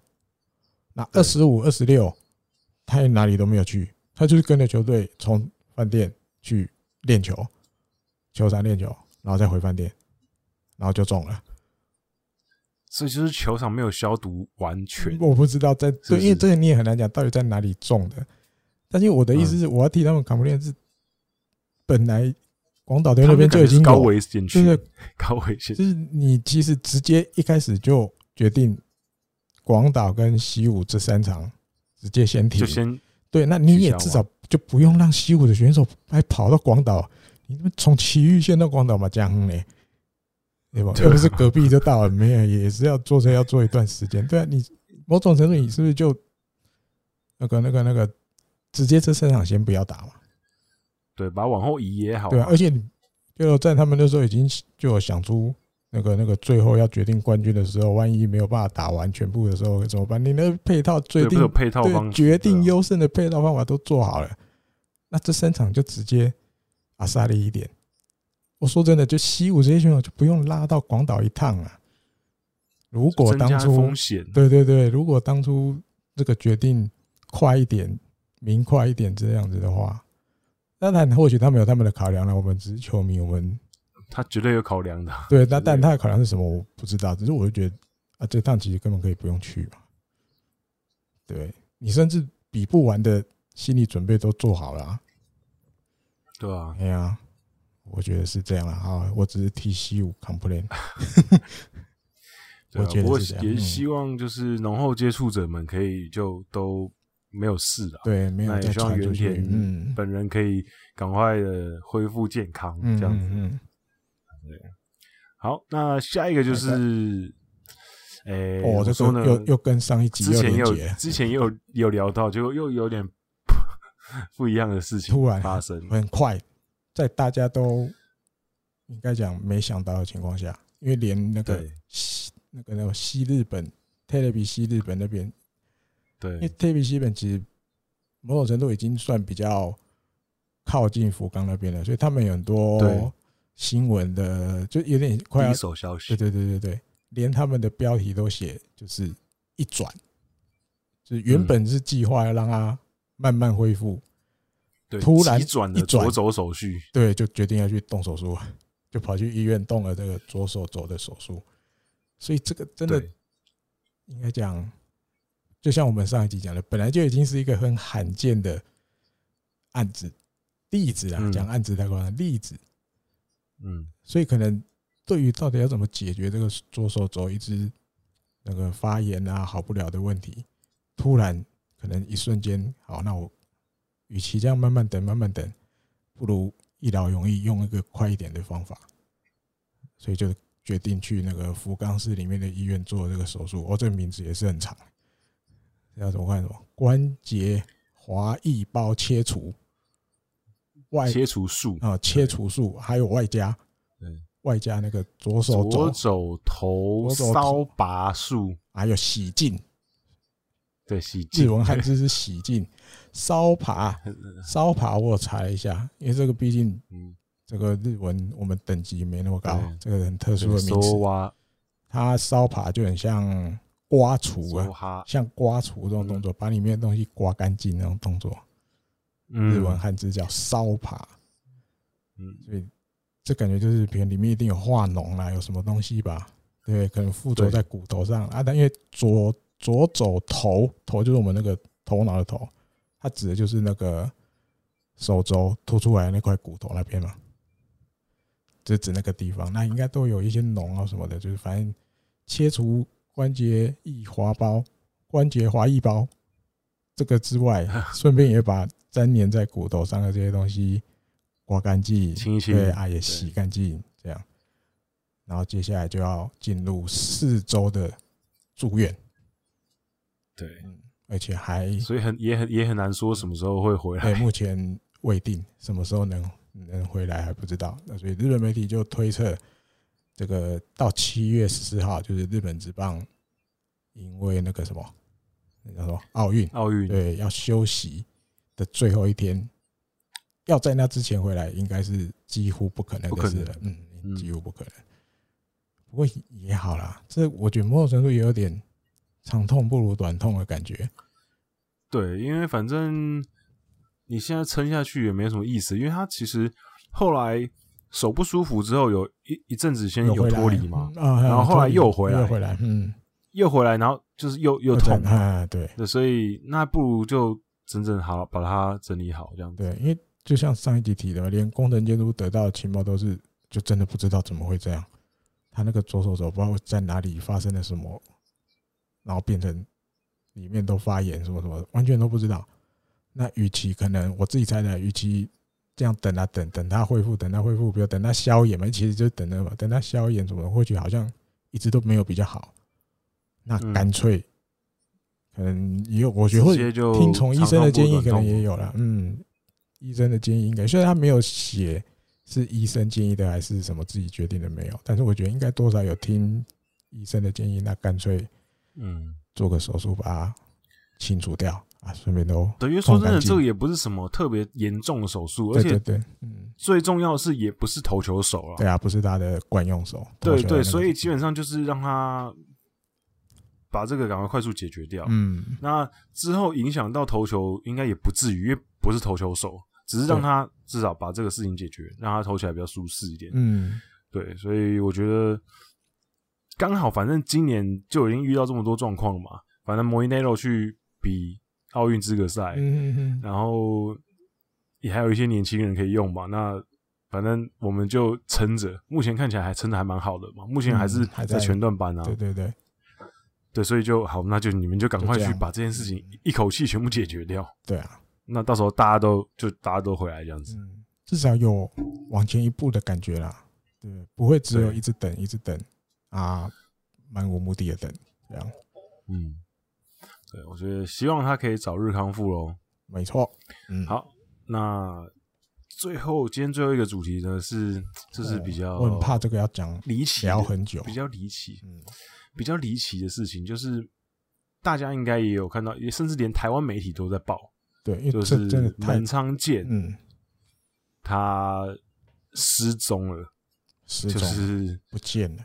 呃，他事情的原委是呢，他的应该是他的妻子，嗯，先收到了一封门仓健亲手写，他们说有确认过是亲手写的，应该你要一个照那个吗？离职信。应该讲五月十五的时候，对，当天那个他起床，儿子啊，他儿子，因为他现在当中日二军的投手教练嘛，所以是住在名古屋这边的。啊，他太太跟他大儿子跟他大女儿这这些家人是住在他们的老家，他们的家是在横滨那边的。嗯，那十五号的那天早上，他儿子二儿子起床，就发现爸爸不在了，不在家里，而且他的手机跟钱包都在家里，都在家里。那一开始，但儿子也没有想那么多，他可能想说可能就忘记带或什么的，因为平常爸爸的行程就是起床，然后准备弄一弄就去球场嘛。但因为那一天那个中日的二军是要出去比赛。那门仓健是被安排在留守，留守在二军球场。就是跟一些没有要一起出去比赛的选手在那边练球的。那后来到了几点？九点多，诶，都文昌健也没有去球场，所以那个球团那边就打去他老婆那边问，他老婆就知道这些事情，就发现啊，老公不见了，因为问了二儿子嘛，二儿子说。哦，对，他还没有，爸爸也没有去球场哦啊，可是他手机啊、钱包啊，刚刚像国阳讲的，都留在家里耶。然后到了，我记得晚上才去报案，然后大概十六号的，就是过十二点那个时候，日本警方就 OK 接受你们的报案，就是我们开始帮你们找找我们常见在哪里啊。再来就是滚阳讲的这个，因为消息一开始。并不是他写给老婆的那封信最先出来，嗯，对，后来才说。对，第一个，对，第一个见光的消息是门仓健写了一封信给这个中日二军的马内甲，就是经理，那上面就写说啊，因为五月十五号这一天，从这天开始，因为我自己私人的一些事情，所以请让我退团，请让我离职就对了。嗯，那但中日接到了就，诶，怎么这个信？所以就像滚阳讲的，他们就去先去找了那个那个那个门昌健的太太那边确认这些字都是门昌健的亲笔写的字，没有错。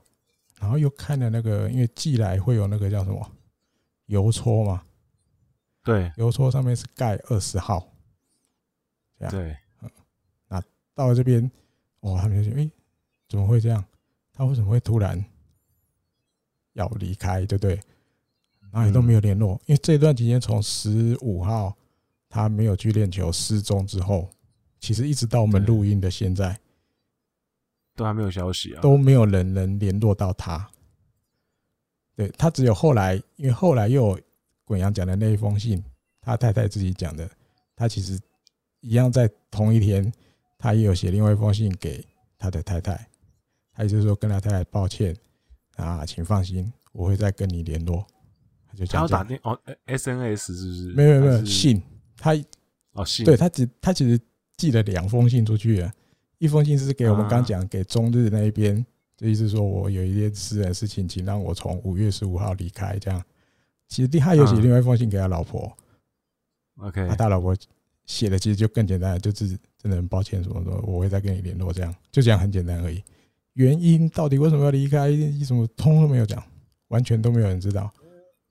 而且有一个很离奇的事情是，我看新闻上面有说，就是他的他的太太虽然说证实说啊，这个信的笔迹确实是我先生的笔迹，是门仓健的笔迹，可是他觉得内容有点太过于就是正式的，呃，对，太正式，而且。那个书写的方式跟语气，感觉不像是门仓健的感觉。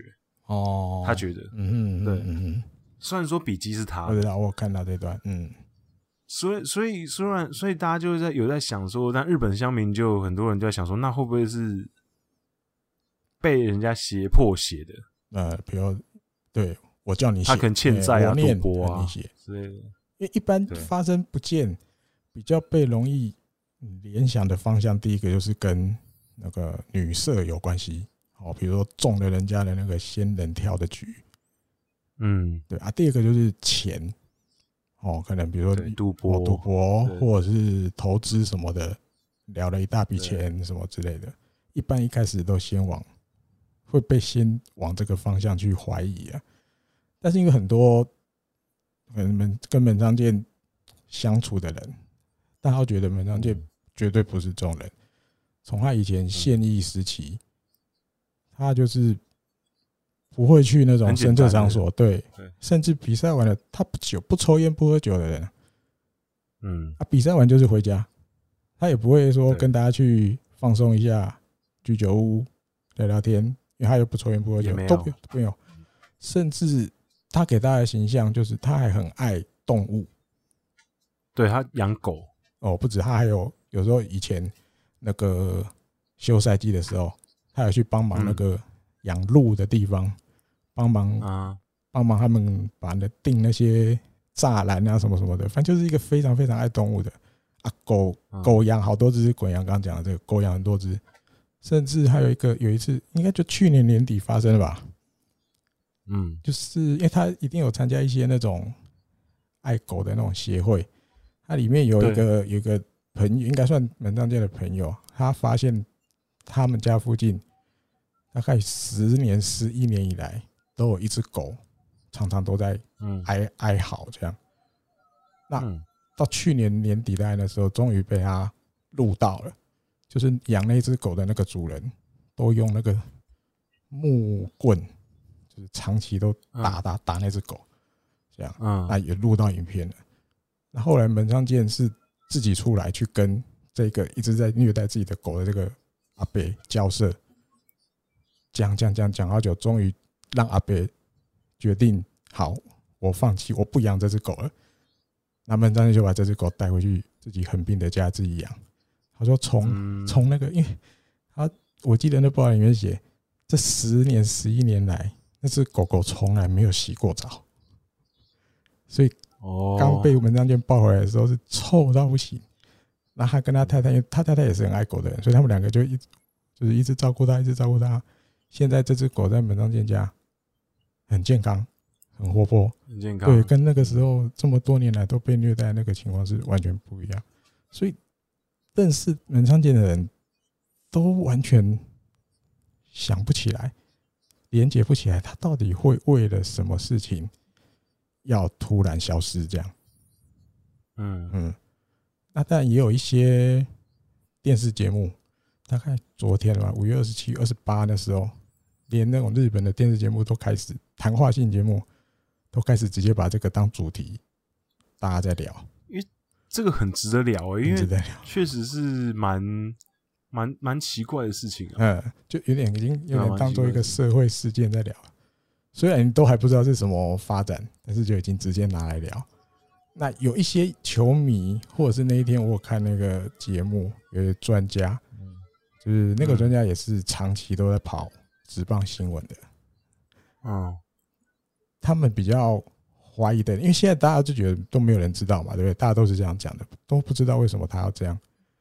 但是这个专家跟有一些球迷讲的相同的点是，他们觉得中日球团可能知道一点点，可能知道一点点，因为他们怀疑的是什么？你知道内幕是不是？对他们，因为他们觉得比较不寻常的是，中日球团接到这个文昌店寄来的这封信嘛，就是说十五号开始，请让我离开，对不对？还真的就让他离开了。那对，那一般正常的做法。诶，他当然有去确认，都哦，这笔记是他的，没有错。一般来讲，你在你的员工，好吧，这样这样讲，员工他现在到底是活的还是已经不在人世了，你都还没办法确定。虽然大家觉得他现在应该都活的啦，对，因为你虽然没有办法联络，大家觉得他应该是活，应该还不太有人觉得他已经可能惨遭不幸或什么，没有没有人往这样想。但是你都连他到底，比如原因。要离开的原因是什么？或者是现在人在哪里？安不安全？过得好不好？什么什么什么都不知道。先问，你就直接说 OK，好，我受理了。也因为 在我们录音的这一天，就是中日队已经正式就是跟就是已经把这个门昌健这个教教练在他们队上的这个东西已经拿掉了。这是这个专这个专家跟一些球迷比较怀疑的，就是你这个做法不太。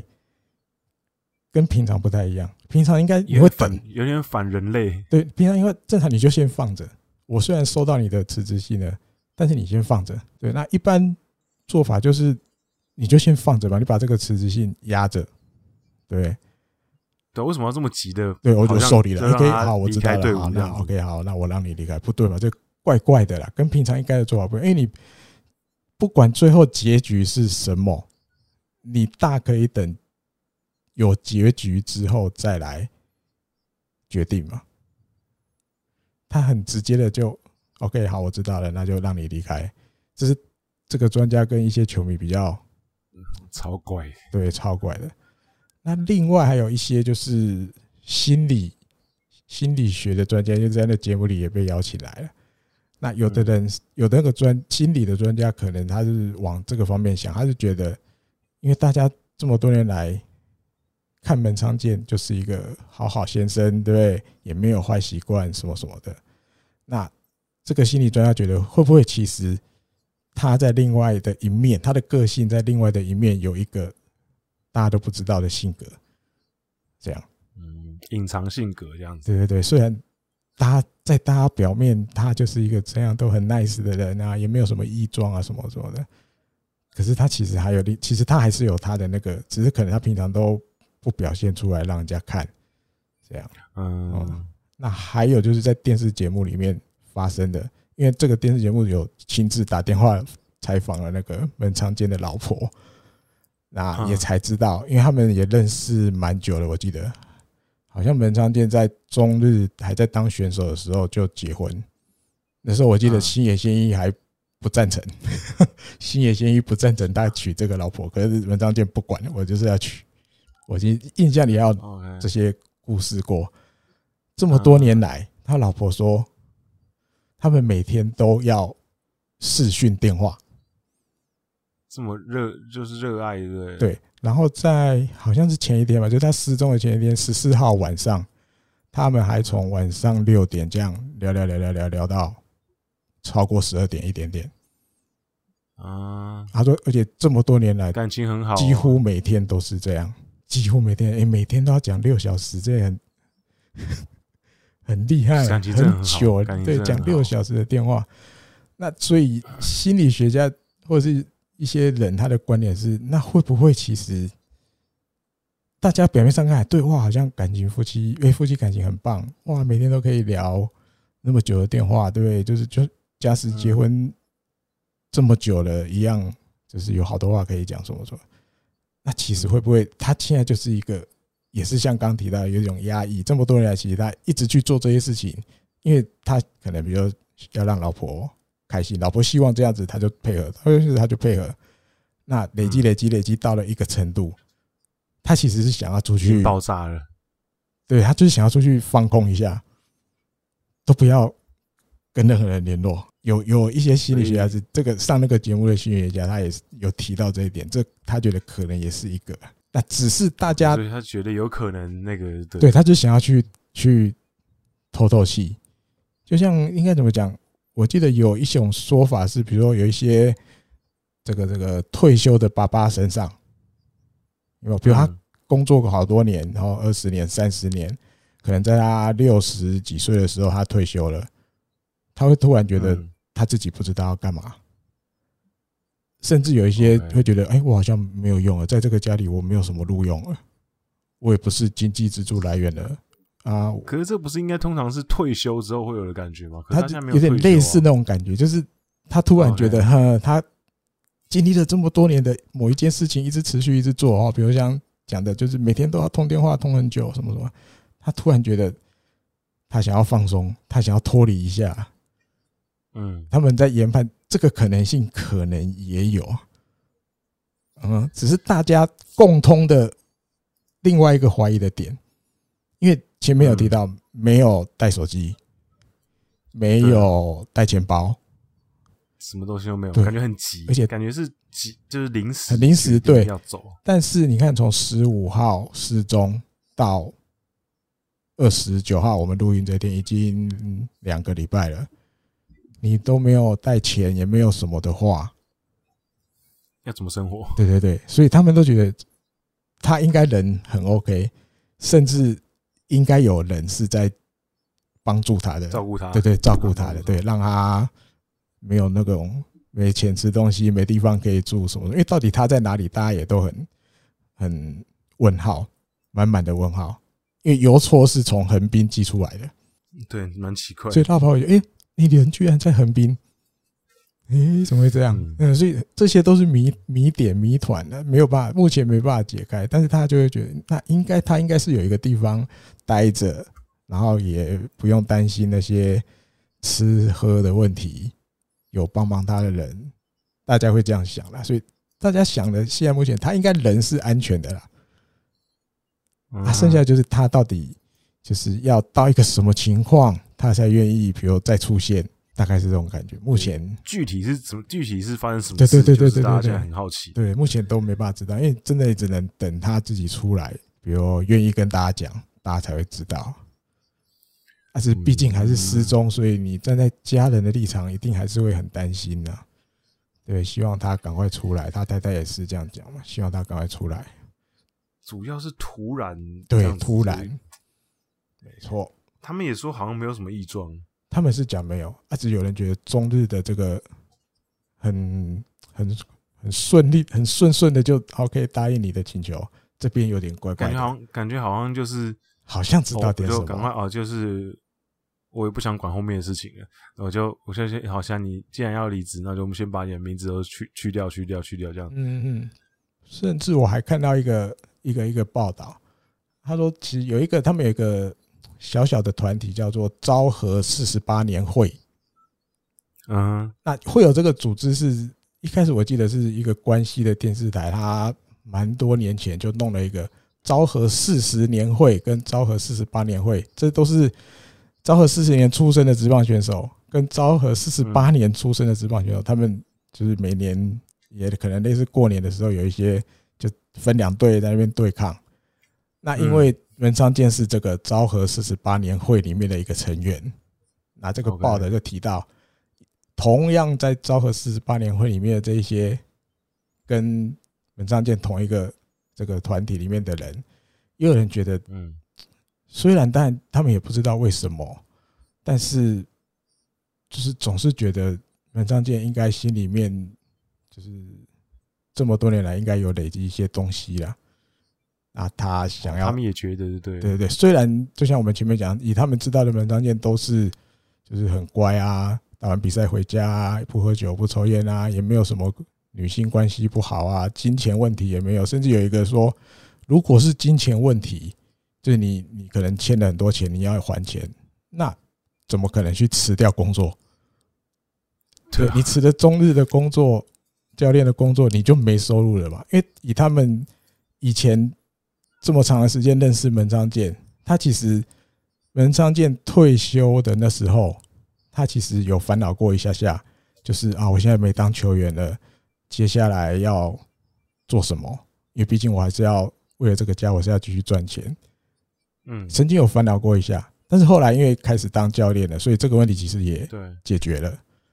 对，那所以这个四十八招了四十八年会的这个成员里面，就他觉得如果是金钱，应该也不可能，因为既然是金钱，你怎么可能还要辞工作？除非你是，这是我后面这句我自己讲的，除非被绑走了，被绑走了，那当然就。没办法，不是什么张健自己愿意的。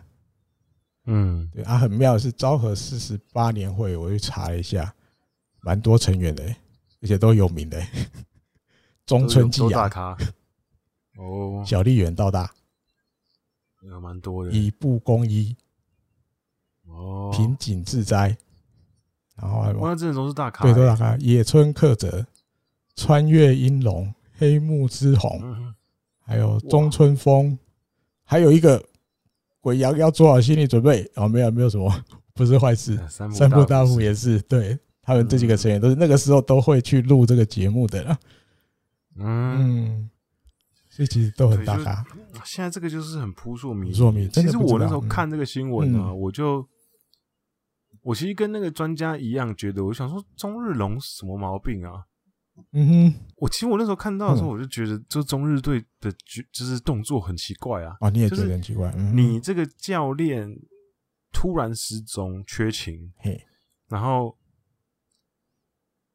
然后他后来寄了一封信，嗯，给你说他要离职，嗯，那你是已经清楚的知道他的家属已经去报失踪这件事情，知道了，对的的状况的状况下，然后。你第一件事情不是说，OK，我们现在球团也全力支援，就是要把门昌健教练找回来。我们找出来，如果有什么需要帮忙的，嗯球团这边也可以帮忙。嗯不是做这件事情，而是第一时间就说，OK，好，那我们就我知道了，受理，我们受理了，受理，然后我们就直接那个，对，就很奇怪哦，超超奇怪，就是感觉就是一个不免让人觉得，或许不是完完全全知道。但是心里大概可能有什么原因，或许他们好像知道，对对对对，大家觉得怀疑的是这样，跟国阳想的差不多。嗯、对啊，就是很奇怪。那只只能希望之后可以有一些好消息吧，对啊、有一些更多的讯息出来，看能不能知道他现在到底在干嘛，对人好不好这样子。没错。好，那主题讨论完之后，我们最后一趴，我们稍微回答一下听众信箱好的问题。嗯、就是 Alan，他是桃园的听众，他寄听众信箱的问题。他就说：“滚阳艾迪大好，我想请问立林良利有可能会回到先发的 rotation 吗？另外，能够分享一些选手进入职业之后先丢牛棚，嗯哼，之后转任先发还有不错成绩的选手吗？啊，谢谢。那哦，艾迪哥，我们先聊一下前面这个问题啊，就是觉得立林会回去先发吗？我个人觉得啦，他就这样子就好了。嗯哼。”如果他真的在终结者这个位置真的投的很好的话，我觉得他就好好的这一职业生涯就投终结者就好了。哦、如果真的他都投的很优秀的话，我觉得，对，所以我，嗯、我个人是这样，这样觉得。嗯，我觉得，嗯，因为他也才第一年的职棒球季，目前到第几个月？第三个月还不到。对，初赛十九场嘛。对，所以你在这个现在这个时间点要来说。他以后就永远都是 closer 了，还是会不会被调到先发？我觉得没什么依据可以判断嘞，你也只是猜的感觉而已。嗯，我觉得就真的很难判断你现在这个情况，因为当然有可能像国阳讲，如果光岛球团这边或者是监督这边觉得这样子做就很好，我不要去换或什么的，那有可能当然就。一路下去，我觉得当年那个谁应该也是类似这样吧。永川，永川胜浩，对，所以或许过以过去广岛的做法来讲，啊，但可能经营层也会变，我这个可能是变数。但是光以过去这样子来讲，好像会就这样定着，因为真的投的很顺，那我就继续这样顺下去而已。对，那当然会换，好会换，可能就是现在也缺终结者嘛。对，算缺黑啊。对啊，也刚好有缺终结者，所以也才因为缺，所以才会让他直接第一年就来当这个。对啊，所以我个人是比较站在，如果他投的状况都很好的话，那就不要动他那一派的啦。嗯，对啊，嗯，没错啦。只是你说现在就要决定，他艾迪根继续讲。好，没事。再来第二个，艾艾姐，你刚刚不是要讲吗？我讲就其实就一样啦，就是真的没有发生什么太大的差错的时候。应该都不会去换吧？对啊，对不对？对，因为你你如果假设立林都没有出什么太大的差错，那你要换他，换一个，把他把他调去先发，那要有什么情况发生，你才会这样做？还是什么？你你交易来一个 closer 可以不可能啊？也应该不会做这种事。本来广岛交易就已经够少了，所以交易的可能性也很低，或者说选了一个。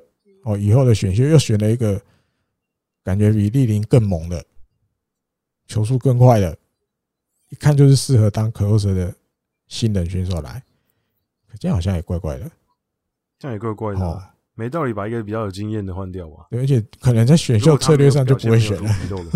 对，他可能因为我已经有立林了，我可能那一年的学，我假设然后那一年学，我可能目标就已经转移到别的上面了，对不对？对啊，对啊，所以。应该不换的几率蛮高的啦，目前这样看，那当然只是很难判断啦。我觉得，对，而且目前看起来，我觉得广岛队先发还算是能够排上先发号的蛮多人的，啊，也不缺立林一个去占位置，对，没有严重短缺到这种程度，非要拆掉，反而是反而是牛棚比较缺啊，对，所以我觉得才把它摆在那个位置，对。好，那第后面的问题是可以分享一些选手进入职业先丢牛棚，后来转先发不错成绩的。嗯，射金正，嗯，他一开始前两年是中继王嘛，对，连两年拿中继王，然后第三年开始转先发，第四年甚至还拿了泽村赏。啊，对，先发拿泽村赏，先发很猛，对，所以他应该算是我目前这最近几年，应该近十年来我印象比较深刻。就是牛棚转先发，然后投的最好的。嗯嗯嗯，然后还有山口俊呢、啊。哦，对，山口俊好像山口俊一开始也是先发，然后呃一开始后援，嗯，一开始当终结者嘛，在横滨零九年、一零年那附近的时候，他是当终结者。那后，后来有一阵子是在切换，就中继啊、先发这样切换。那最后两年，就是他去巨人队之前，在横滨最后两年，他就是先发固定。嗯，那一六年投出生涯年嘛，嗯，十一胜五败，然后隔年就琵琶别抱了，就去巨人队。嗯、那一九年投的也不错嘛，拿胜投王。对，对，所以应该这两个比较近期的，我近几年比较近的。嗯，那艾迪哥举几个例子？还有一个比较痛的，对我来讲，比较痛的，他应该也算吧。这个这一号人物，那个叫什么？真井浩俊。真井浩俊，对，他那时候社会人被日本火腿选来，一开始是中继嘛，当 setup man 嘛，接在什么？嗯，武田久后面，哎、欸，前面啦，接在武田久前面。然后后来武田久比如退化了，离开了，他就直接接 closer 了嘛。嗯，然后到什么？二零一六年，那个先发不足，对，在球季中吧，我记得中间的时候调去。转先发哇，一直赢都不会输，投的还不错哦。啊，只是最后那一年结束了，他是 FA 吧，对不对？他拿到 FA 了，因为他心里还是比较想要当 closer。那对那时候球团这边其实还是规划二零一七年新的球季来，希望他继续当先发，他不要，所以他就决定使用 FA 走了，就去了欧力士。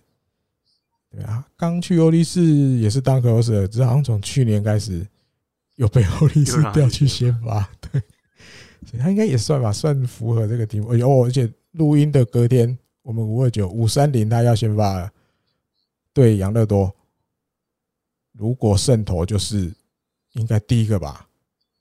这个选手，比如说对十二球团全部都有救援成功，然后又对十二球团通通拿胜投的人。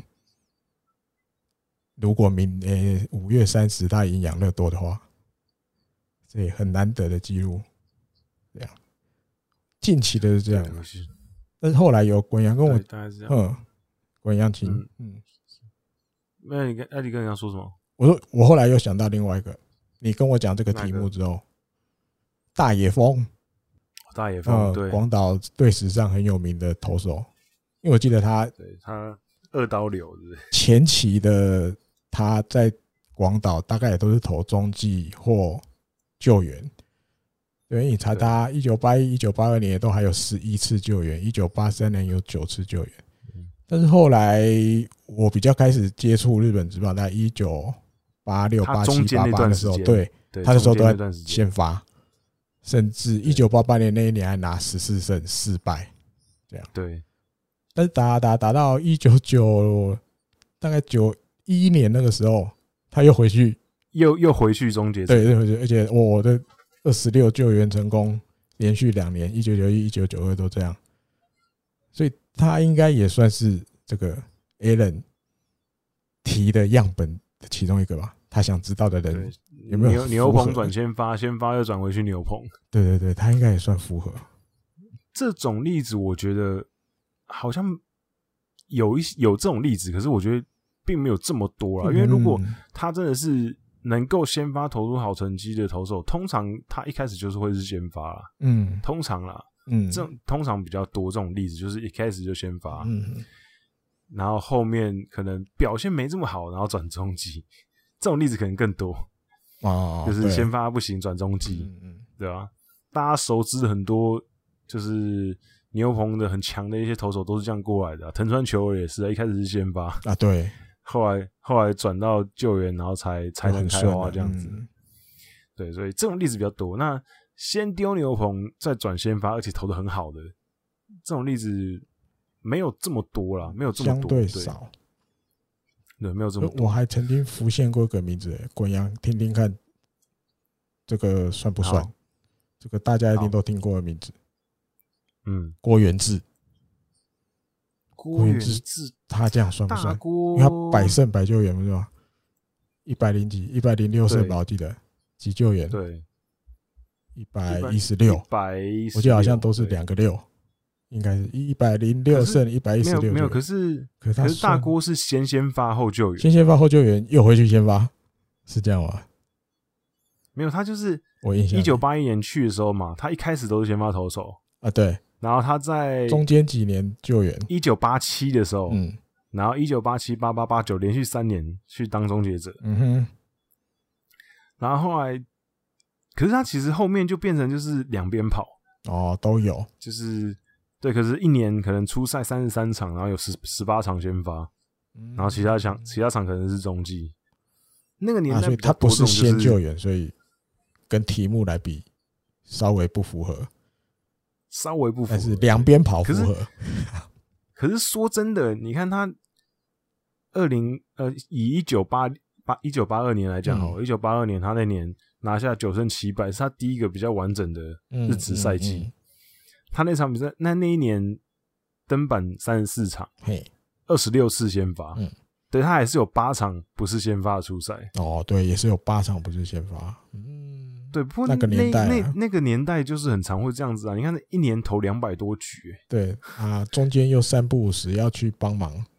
嗯，中继一下，对，所以就比较难去界定他到底是算是。那但也错了，以题目来讲，他不是先救援，然后，对他不是先救援，先先发再救援，对，然后后来感觉两边都有。在一起，对，因为有的时候其实他其实一他其实一开始就都有了，对了，其实一开始也就都有，他就是从头到尾都，他生涯只有两年，嘿，就是。固定在做一件事情，uh-huh. 就是只有只有一九八七跟八八年这两年是固定当终结者，都没先发，嗯，都没有先发，嗯，然后其余的每一年都是两个地方都有做，嗯，对，所以算是比较，他连他后来一九八九年那年他当终结者那年他出赛四十二场比赛嘛，嗯，那年他二十五次救援成功，嗯。连那一年，他那一年都有先发过一次，嗯，然后而且还玩头，嗯哼，那应该是一个 蛮要查一下，我记忆有点忘了，但是感觉是一个好像重要的比赛，特别的，是不是？好像是要查，现在年纪大，有查到再补充。马上查一下，一九八九，一九八九，嗯哼，因为那时候会冒出这个名字，鬼阳茶，我顺便聊聊。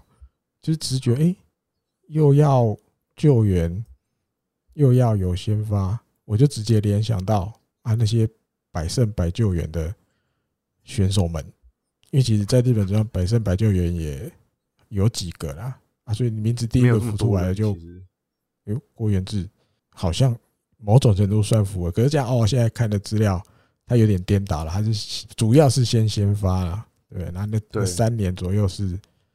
当终结者，嗯。嗯，不错啦。这个题目突然这样提，也不是讲突然，这个题目提出来，对，让我们突然可以聊聊郭元志，感觉不错，蛮蛮特别的。嗯，我还有想过松井玉树诶，可是啊，他先发应该不扣脸啊。因为郭元志前辈人很好诶，因为我们之前去有一次去采访春训的时候，嗯嗯，去乐天的九米岛，嗯。有碰到他嘛？因为他那几那里那两年他都有去，就是是算是去实习。嗯，然后他他只跟九米岛而已，就到九到那个那个金武的时候他就没有跟了，他就只跟九米岛。然后那时候还有跟他闲聊，跟他一起吃吃东西什么的，人人蛮好的，对吧？这个应该我我那时候想说，应该不久之后会有机会看到他。哦，出现在教练就是的名字，日本职棒或者中华职棒的教练这样，结果还没有。目前到目前为止也都还没有这样哦。对，不过我觉得那个郭源治前辈他想的很清楚啊，因为他那时候就他那时候就有跟我聊说，其实他中间不是好几年去自己开餐厅吗？对，嗯，那就淡出职棒圈。他说，其实中华职棒这边。